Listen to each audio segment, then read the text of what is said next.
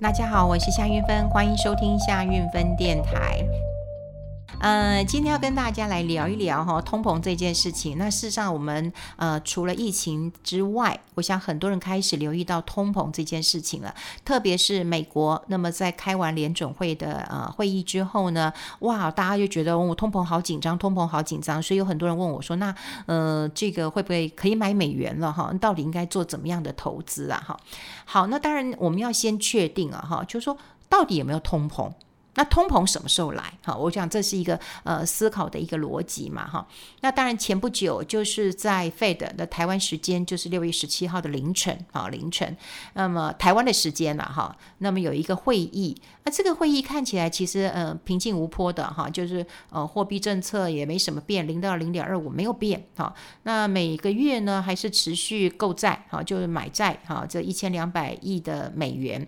好，但事实上其实透露出几个呃讯息啊，哈，这个讯息的确是比较不安的，所以你看美国的股市其实呃动荡的也还蛮激烈的，呃，不过投资就是这样子啊，我们要知道一些面向，那呃呃这个投资其实有很多的面向的观察点哈，这个点那个点的哈，呃点都不一样，那所以我们就提出来跟大家讨论一下。那么第一个当然就是在会议当中我提到通膨。通膨，那通膨它呃，其实央行讲话都是四平八稳的哈，它不会嗯这个很一翻两瞪眼的跟你讲这个所有的状况。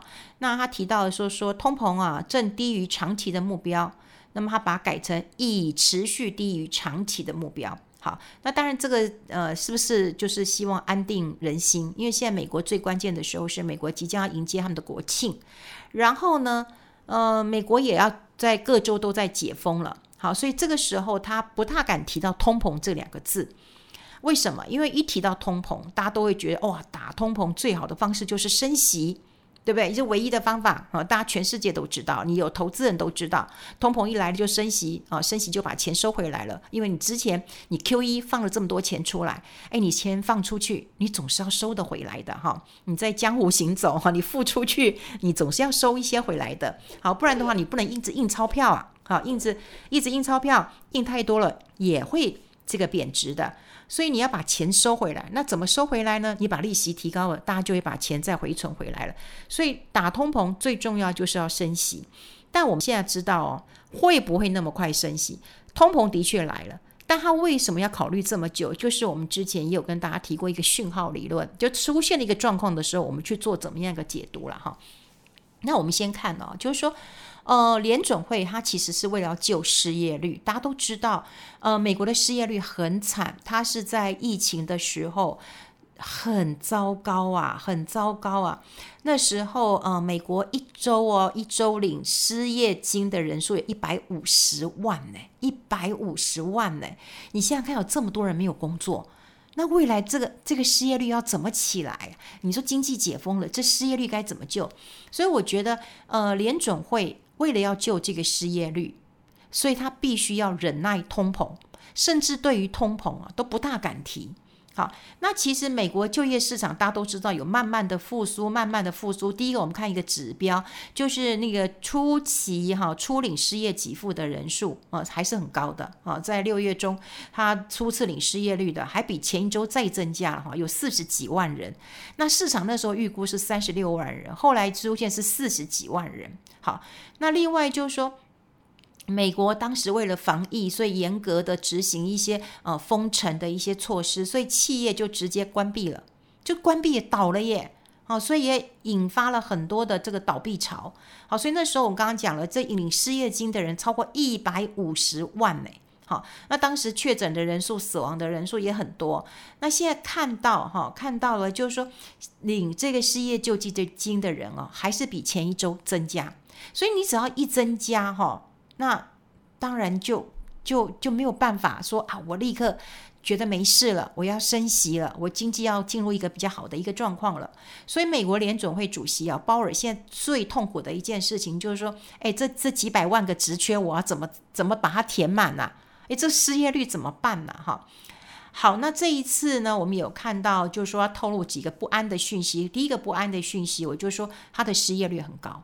美国的失业率很高，所以他不敢讲啊，这个通膨来了，有他有暗示通膨，但他不敢讲通膨来了，往我们这边跑来，不敢讲。第一个失业率很高，第二个你会看到哈，就是他用一个调高通膨的一个 PCE 指数，这个 PCE 指数跟我们过去这个 CPI 不大一样。好，PCE 呃 PCE 带就是我们个人的消费啊，就是我买东西，可是我买东西会因为我的价格不一样。比方说，我买五盒牛肉嘛，哈，那一盒一百块钱，五盒五百块。可牛肉涨两百块呢，我一样买五盒变一千块，哎，可是我只买五盒，我没有增加，所以 PCE 的话，大概就要把涨价这个因素剔除掉，好，剔除掉这个是关键。好，那另外就是，嗯，鲍尔，那么鲍尔就是联准会主席，那么他在会后记者会的时候，当然没有讲升息，可是他都有讨论到说要缩减 QE。好，这些事情出来之后了，有没有打到原物料的价格？有，我记得他在礼拜四凌晨，那么这个呃台湾的时间，我都讲台湾时间哈，就是说台呃台湾时间知道这件事情之后，你立刻看到礼拜五原物料的价格就下来，就下来，所以他这一次啊是告诉你通膨来了，你原物料涨太多了啊，先给你打下来一下，让大家不要感觉到通膨有这么的这个恐怖，而且来势汹汹。好，所以现在我们看到，呃，美国这边的一个讯息，大概就是说，呃，不会立刻升息。现在的趋势就是，当然，我现在还是有购债嘛，那未来会缩减购债规模。我现在每个月还是买一千两百亿，未来我会缩减。然后呢，我还会出现一件事情，就停止购债。我缩减完之后，我就停止购债，停止购债之后我就升息。好，所以这个 tempo 是不会变的。好，所以投资人的呃思考逻辑，你当然就要想，他什么时候这个能够缩表，然后停止购债，然后就慢慢升息了。好，那这样子好，通膨来了，既然不可说，但通膨的确来了，那你要不要投资？当然要，好，当然要。所以你要投资，要投资什么呢？大家都知道，油啊、金啊、铜啊都涨得非常非常的多。好，那因为通膨来了，好，那原物料涨得非常多，那涨得最多大概就能源类，好，大概油价涨都三三成左右，贵金属、黄金、矿业、农产品都有涨。好，所以如果通膨来了，通膨来了，你如果什么都不会买的人，我就建议你买一个综合型的，哦，就综合型的哈，比方说天然资源，啊，天然资源什么都有，但是有一些基金经理人他可能会压一些这个啊、能源啊，所以涨幅都很不错。好，那如果说，哎，你觉得你对黄金情有独钟，那你就可以买黄金。好，买黄金。不过呢，我比较建议一点，如果你买黄金的话，你可能买黄金基金比较好。过去有很多人会去买黄金现货。啊，黄金现货就是你去银楼买一个黄金，可是你都知道，你买进价跟卖出价其实是不一样的。然后你报很久之后，你发现，哎，他怎么没有生小黄金给我？好啊，哎，它价格又下去了。所以你报黄金，如果是买这个金饰的话，大概都只是一个，嗯，比方说送礼啊，哈，大概不会把它当成是一个投资好的一个工具。那另外这几年也有人讲说，呃，黄金的 ETF 很不错，可是黄金的 ETF 啊，它也是跟现货是连接的。好，所以它的价格跟黄金的走势，那你黄金现在一千九，你都到两千嘛，好，大概是这样子。可是你股票的话，那个想象空间就比较大，所以我说贵金属基金的话，大概是买股票，好，所以我就觉得贵金属基金，好，买股票的会比较好一点。那另外呢，就是有一个我觉得很大的一个改变了哈，就农产品，农产品其实涨得很少。那如果你觉得说，嗯嗯，农产品都没涨，那我买一点，那也可以哈。不过不管是油啦、黄金啦、呃农产品啦，或者刚讲天然资源，我觉得你买个一层两层，就占你的投资比重，我觉得是 OK 的啦。就你可以跟上这个顺风车，我觉得是 OK 的。你不要重压哈，你不要重压，因为它的这个波动会比较大一点的哈。这个心脏不太好，我们今年已经饱受。这个疫情哈，这个的一个影响了，所以我们投资啊，真的不要这么的猛烈哈。我觉得心情其实蛮受损的。那另外就是说，呃，过去啊，我们还有一个投资的一个方式，也就是说，我们在投资的时候，以前我们都会说，我不要买单一产业。好，我要去买这个国家。比方说，我看好能源、啊，那我就不要买能源哦。石油价格起起落落的，政治的、经济的因素的，或者哦哪个油田爆了，或哪边又有政呃这个呃战争了，哇，这就影响到石油的价格。所以大家就觉得买单一产业很危险。那我就买俄罗斯啊，一个国家至少不会倒嘛，而且产油大国嘛，天然气大国嘛，就买俄罗斯。那如果说你今天想要买矿业或者是买农产品啊，你就买拉丁美洲啊，因为拉丁美洲有包括巴西，而且不会倒嘛，国家不会倒，但产业的荣枯变化大。我们以前的思维是这样子，但现在我就要倒过来，倒过来，为什么？因为现在受到疫情的一个冲击跟影响，比方说像巴西，哇，疫情控制得很不好。那疫情控制得不好，如果你真是买巴西、买拉丁美洲，对，你虽然是看好它的原物料，可是问题是它的经济不好，它就会拖累它的整个股市表现。那你还不如单独的去买一个矿业基金，或单独的去啊、买一个农产品的基金都还好。那另外，嗯，这个俄罗斯，俄罗斯当然没有人知道它的疫情是怎么样，呵呵，因为它不怎么公开透明的，所以你更不知道它的疫情会怎么样。那你就不用去买俄罗斯，你可以买这个能源的基金。如果你看好，好，你你要你看好，你就可以。那现在有人讲啊，就是说目前啊，这个费的都还在印钞票，也还在这个买债，所以也还没有升息，好，所以美元也还没有一直涨。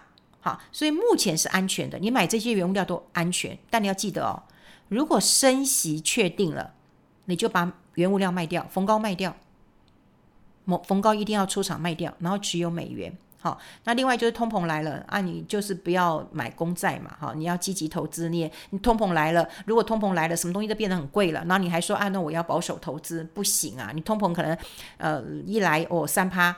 那你定存不到一趴，那你钱就被吃掉了哈，所以一定要记得哈，就通膨目前看起来是比较中长期，它还没有立即就来，但原物料还是可以投资的哈。如果美国准备要升息哦，就有利于美元。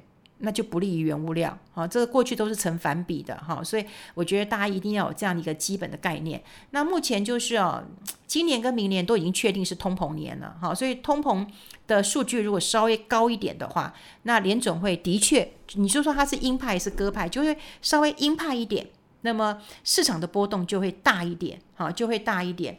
那另外就是说，如果升息了，真的一定要确定升息，就把原物料卖掉，因为现在看起来，呃，要压制这个原物料的一个呃走势，好，只是说现在联准会为了要救呃失业率，然后就暂时的容忍这个呃通膨高涨，好，那如果说看起来，好，看起来了哈，原物料呃真的，如果你有涨，在升息之前把它卖掉，好，卖卖掉。那目前我看到了联准会还在。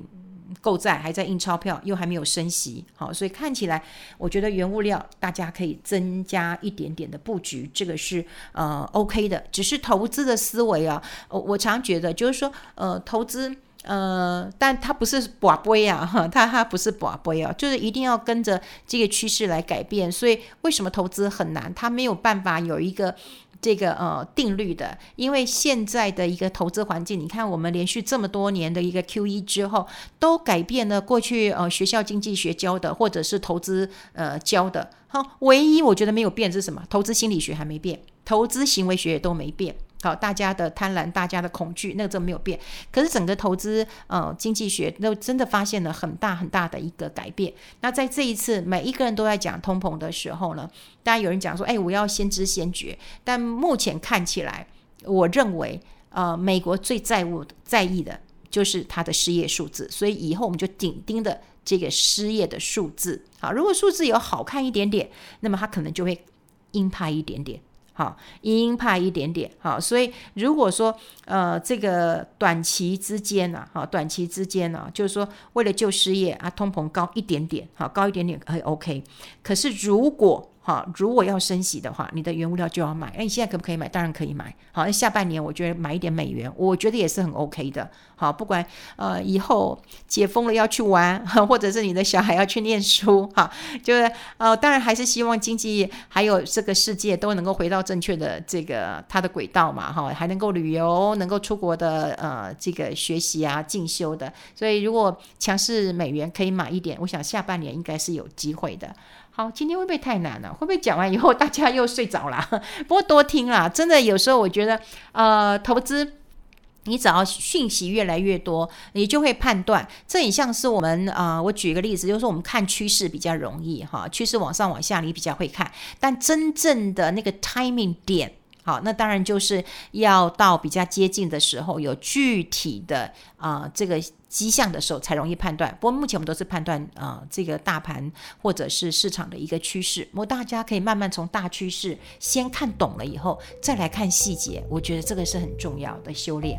好，今天跟大家分享这边，我们下次再见喽，拜拜。